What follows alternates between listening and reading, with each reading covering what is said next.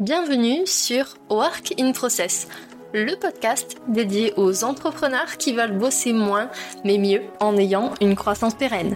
Alors, si vous voulez allier croissance et sérénité, performance et flexibilité, abonnez-vous.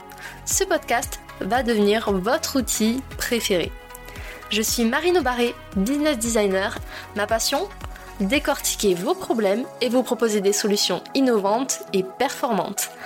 Bienvenue dans l'aventure. Bonjour à tous et bienvenue dans un nouvel épisode de Work in Process. Aujourd'hui, on va s'attaquer à votre vision. Pas de panique, je n'ai pas fait venir d'ophtalmo sur le podcast. Non, quand je parle de vision, je parle de la vision de votre entreprise.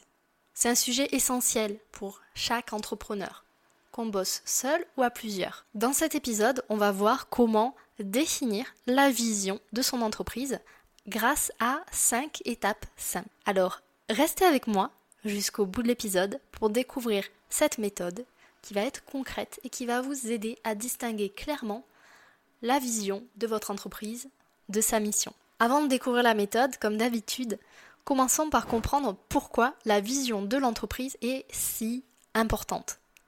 Est-ce que finalement ce n'est pas du malaxage de cerveau? Alors pour moi, pas du tout. Au contraire, la vision de l'entreprise, c'est un des éléments qui va garantir son succès ou son échec, si elle n'existe pas, ou si elle est mal définie.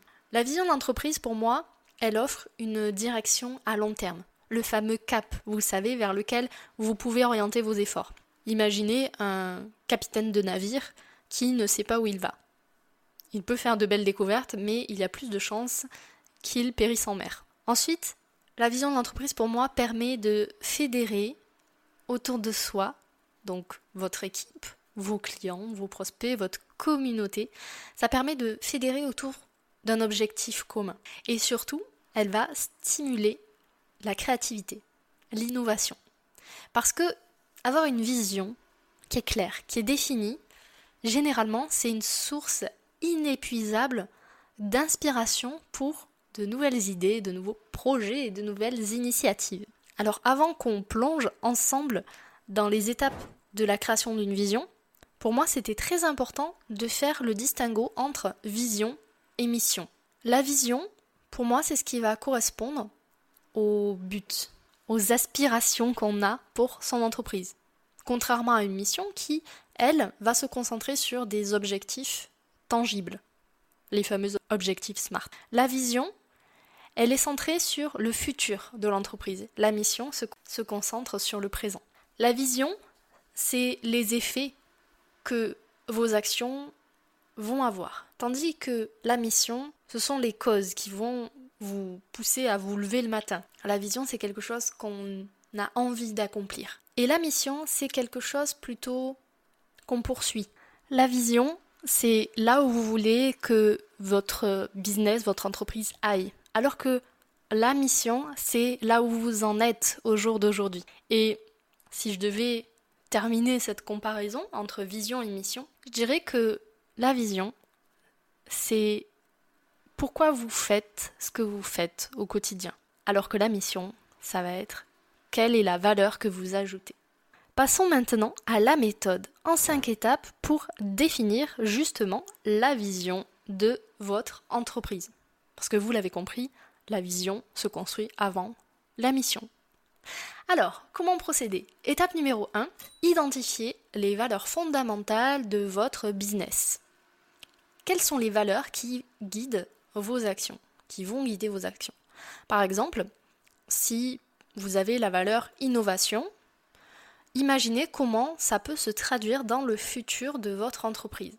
Peut-être en créant des produits ou des services à intervalles réguliers, ou en améliorant tout simplement ce qui existe déjà. Étape numéro 2. Visualiser l'avenir. Pas besoin de boule de cristal, vous pouvez simplement fermer les yeux, sauf si vous êtes en voiture. Imaginez que votre business, d'ici quelques temps, soit au summum de sa réussite.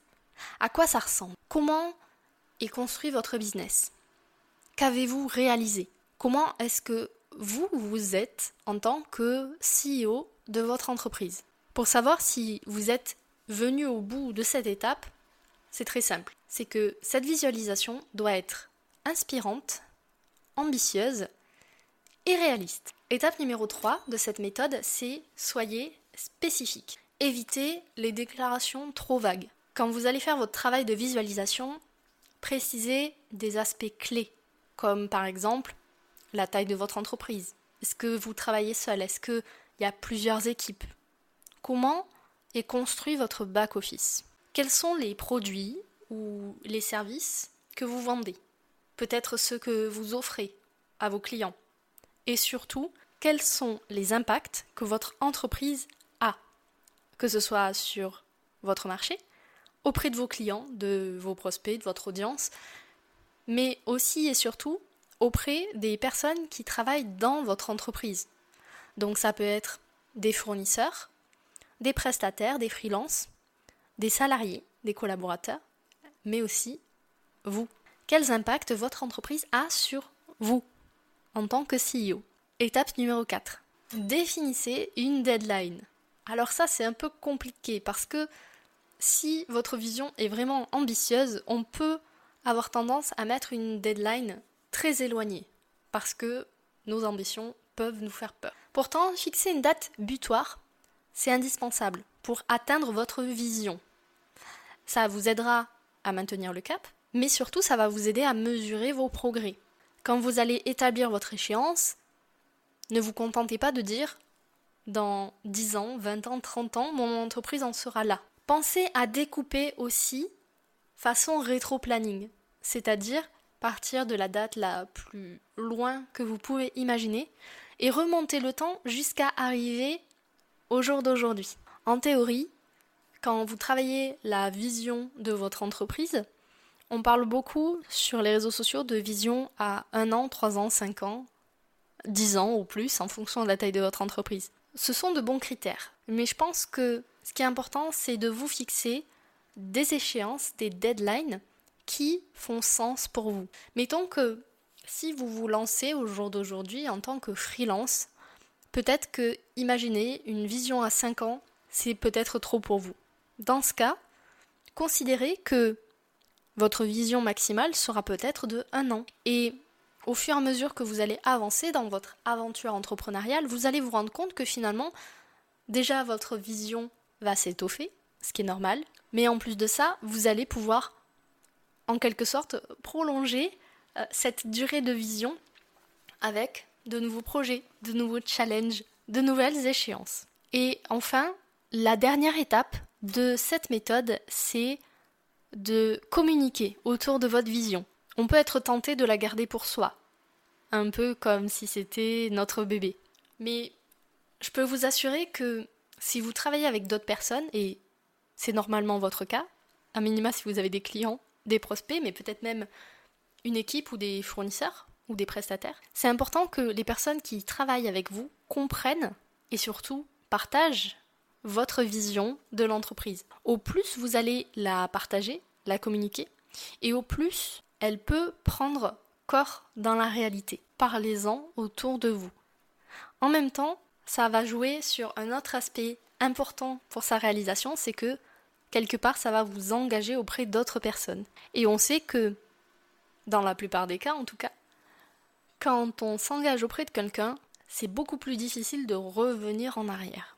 Ça peut arriver, mais c'est plus difficile. Alors, au quotidien, pour vous assurer que les décisions que vous prenez sont en accord avec la vision de votre entreprise, je vous invite à surveiller trois KPI, trois indicateurs clés. Le premier, c'est l'alignement avec vos valeurs, qu'on a vu à l'étape 1. Le deuxième, c'est est-ce que la décision que vous devez prendre aujourd'hui contribue à vos objectifs long terme? Et le troisième critère, le troisième indicateur à surveiller, c'est est-ce que cette décision a des impacts positifs sur votre marché, vos clients, les personnes qui travaillent avec vous, etc.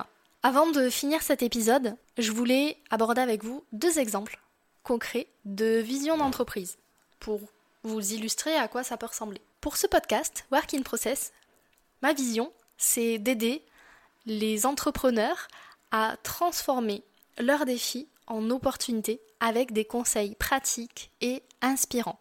D'ailleurs, venez me dire si j'arrive à atteindre ma vision avec les épisodes que vous écoutez au quotidien. Un autre exemple concret de vision d'entreprise, c'est celle de mon entreprise justement.